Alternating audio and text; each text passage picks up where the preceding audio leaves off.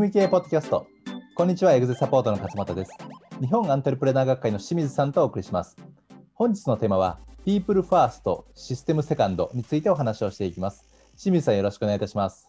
はい、お願いします。はいまあ、今日のテーマ、いきなり横文字、あの英語ですけれども、はいはいまあ People First ということで、まあ、人が先、最初、うんで、システムセカンド、システムが、えーその次ということで、まあ、はいシステムっていうのはね、あのに我々が言ってるところの仕組みというところの意味と、まあ、イコールにしてますけれども、うん、要は あの仕組みよりも人が先だよっていうような、まあ、表現になりますはい、けれどもこれですねちょっとなんか多分仕組み経営ね我々のお話を聞いていただいている方の中にはもしかしたらちょっと違和感を感じるかところもあの、うん。方もいらっしゃるかもしれないんですけれども結構ですね誤解されがちなのが仕組み化というと、例えばこうマニュアルとかいろんなその社内の仕組みを作っていってうん。で社員の仕事の仕方を、まあ、その通りにやってくださいというふうにガチガチにこう縛り付けるものうん。というふうにですね、まあ、思われがちなんですけれども実はそうではないんですよっていう話があるわけですよね。うん。はい。まあ、それについてですねちょっと今日はまあいろいろな事例も含めて清水さんの方からお話をいただきたいと思いますので、はい、はい、よろしくお願いいたします。はい、お願いします。はい確かに今おっしゃった通り、仕組みってイコール、要はね、マニュアル化とか会社のルール作るんでしょうと。うん、要は、社員をね、こう縛り付けるっていうイメージが強いと思うんですよね。そうなんですよね。はい。はい。で、仕組みとかルールって、まあ、大きく分けると2つあるかなと思ってて、はい1つが、あーまあ、まさに社員を管理、うん、さらには監視するためのものっていうはい。まあ、そういうのって実際ありますよね。あのありますよね。会社の中ではいうんこれが一つと、もう一個は、はいみんながもっと働きやすくするための仕組みだったりとか、ルールっていうのがあると思うんですよね。はい。で僕らが目指しているのは、この後者の方。あの社員の人がより働きやすく、はい成果が出やすくするための仕組み作りをしていきましょうという話をしてるんですよね。そうですね。でそう考えるとですね、えー仕組みっていうのは人を縛るものじゃなくて、えー人の可能性を発揮させるもものっていうふうに考はいえることができるとうんいうことなんですよね。はい。でちょっとこれはあの人の言葉で、あのアイリスオーヤマっていう、皆さんご存知の会社だと思うんですけども、えあそこのね、理念見ていただくとですね、えはい。えー仕組み市場主義っていうのがあるんですよね。はい。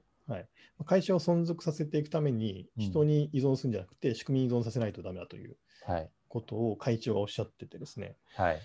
で、その会長がインタビューでおっしゃってるのは、その仕組みっていうのは、あの人をね、育てるためにやるんだと、本来は。っうん。うんていうことを言ってるんですよね。はい。で僕らが目指してるのも、その定義に当てはまるかなと思うんですよね。はい。まあ、それで実際のアイリスオーヤマさんでは、例えばその週に1回ね、そのはい新商品の提案会議みたいなのやって、うん。えーみんながこう率先して新商品開発して、プロジェクト回していくような仕組みがあるんですよね。はい。はいまあ、そういうのをやることで、確かに人が育っていくっていう、うんまあことを体現されてるんですよね。はい。あと、まあ、ちょっと他に例を挙げると、うんまあ、うちのそのコーチの育成はい。の仕組みっていうのがあると思うんですけれども、えこれまさにあの今まで経営者向けにコーチングとかしたことない人が、はいあーそれができるようにするための仕組みという、えうん。えーことになってるんですよね。はい。なので、これも要は目的としてはやっぱり人を育てるっていうところが、うんえー大きな、えー目的になっていて、はい。このコーチの行動を縛り付けるために仕組みを作ってるわけじゃないということなんですよね。そうですね。まあ、コーチングというとね、あのーなんていうのその人のコーチングスキルとかコーチング技術に、はいあのー紐づいて、人によって価値提供はバラバラだっていうところがまああると思うんですけれども、うんまあ、仕組み系のね、コーチのメソッドっていうのは、その人というよりは、そのいわゆるカリキュラム、仕組み系を導入していく、このステップの中の構造自体にコーチングの、あのー考え方が取り込まれていますので、うんうん、それを使うことによって導入する、それを、ね、使う方も、まあ、コーチとしての役割がうん出ると、うんはい、そんな構造になってますからね。そうですね。はい、仕組みし仕組み市場主義というか仕組みの方で、えーカバーできると。はい。はい。でもう一個例を出すとですね、これいつもセミナーとかで話してたんですけど、ヤクルトレディって皆さんご存知だと思うんですけども、はい。ヤクルトレディがその海外に進出するとき、アジアの、はい。要はヤクルトレディを育てないといけないんですけど、うん海外ってまだその日本みたいに乳酸菌が体にいいっていう認識がない国もあるんうんみたいなんですよね。まあそうですよね。はい、でそういう中で乳酸菌が入ったこうヤクルトを売るのってめちゃくちゃ難しいわけですよ。うん。確かに。体の中に菌入れるのってどうなのみたいな話になってくるんそうですよね。はい。はい。まあ、それでもそのヤクルトはそのヤクルトレディがヤクルトを売れるような販売の仕組みを、ね、作ったんですよね。はい。いやこの通りに説明すれば、うんあのあの乳酸菌っていうのが体に良くて、うんえー健康になるんだと。まあ、それでヤクルトっていう商品が売れるような、えー販売の仕組みを作ったんですね。はい。でこれまさにその人を育てる仕組みで、今までヤクルトなんていうのを売ったことがない人がそれを売れるようになって、うん。あのまあ、主婦の人が多いと思うので、そのはいね女性でも、ね、お金を稼ぐしあの手段を得ることができるという、うん。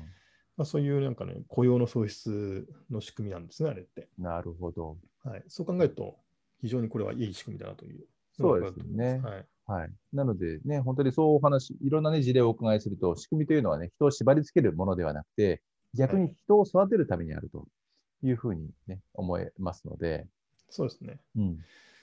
でそれであの、ここで大大切になってくるのが、ええーじゃあ自社のこうビジョンとか価値観というのが大切になってきて、うん何のためにその仕組みを作るのかという、はいその信念がないと、うんもう縛り付けるだけの仕組みになっちゃうということなんですよね。えはい。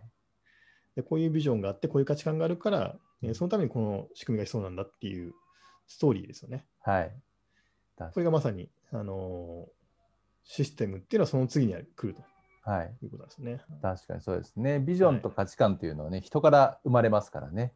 はいそういう意味で本当にピープルファースト。で、それを実現するための仕組み作りというところでシステムセカンドというところで、はい。うんまあ、そういう意味でもね、あのこの言葉がまさにぴったりかなと思います、はい。はい。ありがとうございます。はい。はい。